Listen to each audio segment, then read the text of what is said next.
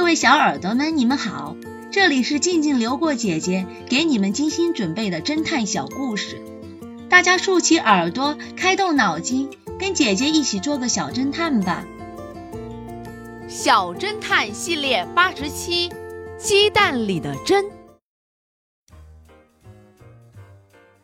一天晚上，X 神探在一家酒吧里与朋友喝酒聊天，突然。听见有一桌的客人发生了争吵，随后有一个人站起来，说是要表演吞鸡蛋，可能纯粹是酒后打赌引起的。大家都不停的激他，他也只好硬着头皮上了。可是他不知道自己正面临着巨大的灾难。只见这个人打开第一个鸡蛋，仰起头，咕嘟一下猛吞。但顺利的被整颗吞了下去，周围响起了一片叫好声。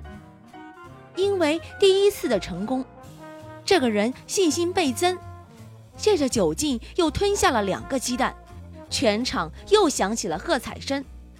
X 神探也看得津津有味。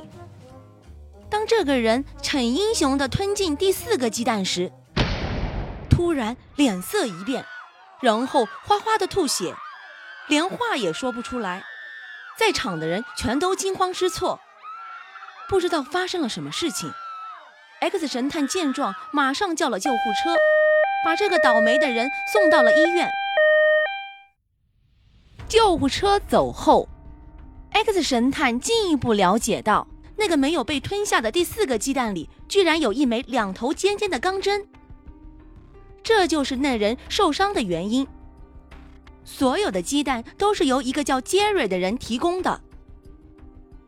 于是，X 神探找到了杰瑞，但是杰瑞否认把钢针弄进了鸡蛋里，并且说道：“鸡蛋是完好的，钢针怎么可能被放进鸡蛋呢？”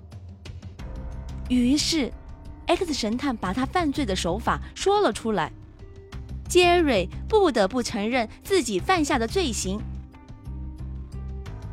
小侦探们，你们知道杰瑞是如何将针不留痕迹的放进鸡蛋里面的吗？下一集告诉你们答案哦。咖啡案，这个故事的真相是，贝克故意将两人共同的糖壶中的糖换成了盐，布朗喝了变咸的咖啡后自然咳嗽起来，实际上这时候的杯子里是没有毒药的。在场的人不过是事后回忆起来，因为那些症状而以为这时已经中毒了。其实真正有毒的是贝克给布朗先生的那杯水。贝克假装要吃药，所以特地准备了一杯水，然后趁人不备将毒药放了进去。至于布朗杯子里的毒，应该是在布朗死后。贝克偷偷将余下的毒药放进布朗杯中的，所以即使去检测稿纸上的咖啡沫，也肯定不会找到什么证据。为了不引起众人的怀疑，贝克也喝了加了盐的咖啡。